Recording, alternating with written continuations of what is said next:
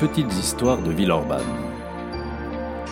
Une série de podcasts proposés par la ville de Villeurbanne et le magazine Viva.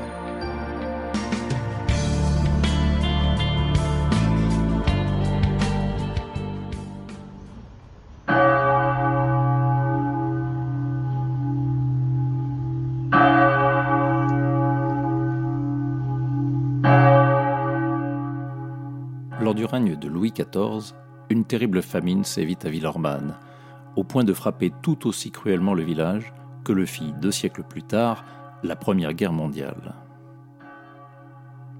Pour eux, le pain était tout. Compagnon de chaque jour, il assurait la vie, l'assurance d'un ventre bien rempli, au point que tous les habitants en consommaient quotidiennement un kilo à un kilo et demi.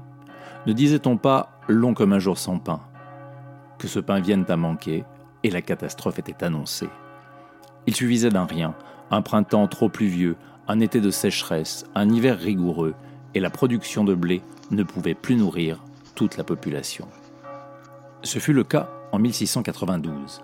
À un hiver très froid succéda un printemps exécrable, si bien que les récoltes furent particulièrement maigres. Le prix du blé commença à monter, obligeant les Villeurbanais à réduire leurs rations alimentaires la disette pointa le bout de son nez et bientôt, les premiers décès survinrent. Dès le mois de septembre, le curé du village enterra douze personnes, lui qui d'habitude n'inhumait qu'un habitant de temps en temps.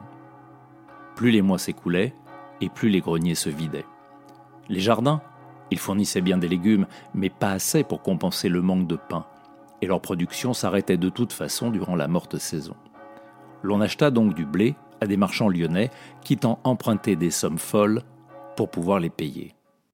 Mais 1693 s'avéra pire que l'année précédente.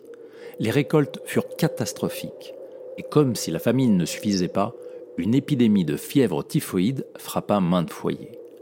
Le curé reprit ses voyages morbides jusqu'au cimetière du village, encore et encore. En octobre 1693, il enterre dix personnes, puis 19 en novembre et 22 en décembre. La mort frappe indistinctement. Des personnes âgées, affaiblies par le poids des ans, comme Jean Arnoldi, décédé le 3 novembre 1693 à 73 ans. Des gens dans la force de l'âge aussi, comme Mathieu Blanc, passé de vie à trépas le 8 décembre à 45 ans. Et des enfants, beaucoup d'enfants, comme le petit Hugues Berger, emporté à 3 ans le 30 novembre. Son père, Claude, meurt le lendemain. Les pauvres, qui ne peuvent plus emprunter de blé auprès des marchands, payent le plus lourd tribut. Ils quittent le village et partent sur les routes mendier un quignon de pain à moins mal loti qu'eux. Mais, souvent, la mort les attend au bout de leur errance. Parmi les actes dressés par les curés, voici, je cite, Jérôme Riche, de la paroisse de Ville-Herbanne, écrit en deux mots, âgé de 70 et 18 ans, mort dans la paroisse de Vénissieux, au Moulin à Vent le 17e d'octobre 1693, a été inhumé le même jour dans le cimetière, peut-on lire sur les registres de la paroisse.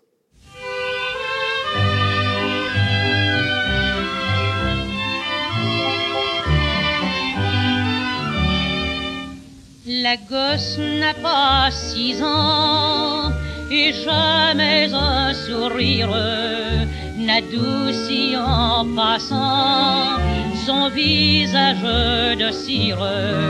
Ses yeux profonds et bleus n'ont pas l'air de comprendre qu'on soit si malheureux à un âge aussi tendre. C'est l'enfant de la misère qui est passé près de vous qui ne reçoit de sa mère que des injures et des coups. Le long des rues de la ville, elle tend sa petite main, disant de sa voix fragile, Donnez-moi un peu de pain. La voix de Bert Silva évoque cette misère intemporelle qui n'épargne personne, et surtout pas les enfants. Ceux de Villeurbanne au XVIIe siècle comme ceux des faubourgs de Paris que l'artiste chante en 1937 avec tant d'humanité. Des pauvres, il en arrive aussi à Villeurbanne, tel se prénommait Louis, garçon originaire du monastier en Velay, mort à l'âge de 25 ans. Les habitants du village leur donnent asile du mieux qu'ils peuvent, dans un élan de solidarité qui force l'admiration dans des temps si terribles. Voici François Martignat, qui héberge dans sa réserve de foin un vieil homme âgé d'environ 60 ans, ou Mathieu Villermet, qui abrite une femme dont on ne sait le nom ni le pays. Pourtant, ce Mathieu Villermet est lui-même au plus mal, puisqu'il meurt dix jours après. Passe le bout de l'an, mais les premiers mois de 1694 ne voient aucune amélioration à la situation. Bien au contraire. Le blé s'envole à 10, 20 fois son prix normal. Ventre affamé n'ayant point d'oreille, les gens se mettent à manger de l'herbe poussant sur le bord des routes. D'autres mâchent le cuir de leurs chaussures après l'avoir fait bouillir dans une marmite. Il en est même qui montent sur les toits, ou en arrachent les tuiles, les portes moudres au moulin pour s'en faire un festin. Leur estomac évidemment n'y résiste pas. Et que dire des parents qui se voient forcés d'abandonner leurs enfants? Comme dans la fable du petit pousset, il les confie à la chance, quitte à les envoyer à la mort au hasard du chemin. Le 3 juillet 1694, c'est un enfant vagabond que le curé enterre. Et voici la transcription en vieux français. Un garçon, qui a été malade pendant quelques jours dans l'escurie de maître Pélisson, et y est mort, dont on ne sait le nom ni son pays, âgé d'environ 12 ans. Ce pauvre gosse est l'un des derniers à mourir durant cette abominable famine. L'été de 1694 apporte enfin des moissons abondantes et même extraordinairement belles, si bien que le prix du blé s'effondre du jour au lendemain, Tant pis pour les spéculateurs. Au total, cette famine fit un million et demi de morts en France, autant que la guerre de 14-18, mais en seulement deux ans, et dans un pays qui ne comptait que 22 millions d'habitants à l'époque, soit deux fois moins que la France du début du XXe siècle. Villeurbanne paya un très lourd tribut. En 1693 et 1694, 150 personnes décédèrent, soit entre un quart et un tiers de la population de ce qui n'était encore qu'un village. L'ampleur de la crise de 1693-1694 fut telle qu'elle ne permit pas d'apporter une aide efficace aux populations. Les communes et les paroisses répartirent du mieux qu'elles purent les pauvres chez les personnes aisées et mirent en place des distributions de pain, mais cela ne suffit pas à contrecarrer la famine. Le roi lui-même, Louis XIV, ignora pendant longtemps le drame qui se jouait en son royaume. Enfin conscient de la situation, il ordonna l'importation de blé de la Baltique, mais trop peu et trop tard. Pour éviter qu'une telle catastrophe ne se reproduise, les villes construisirent quant à elles d'immenses greniers pour stocker du blé en prévision des mauvaises récoltes. Celui de Lyon, bâti de 1722 à 1728, abritait suffisamment de grains pour nourrir les Lyonnais pendant une année entière.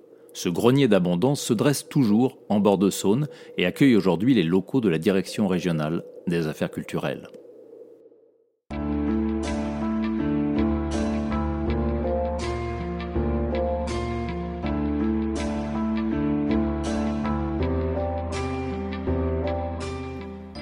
Ce podcast a été réalisé à partir du texte de l'historien Alain Belmont, texte initialement paru dans le numéro du magazine Viva d'octobre 2021 nous nous quittons encore en musique avec une œuvre poignante de Léo Ferré. Écoutez les paroles de Madame la misère, qui compte la souffrance de celles et ceux qui n'ont rien, ces suppliciés au ventre translucide que chante le poète. Une puissance d'évocation qui nous transporte, l'espace d'un instant, dans le Villeurbanne affamé de 1692.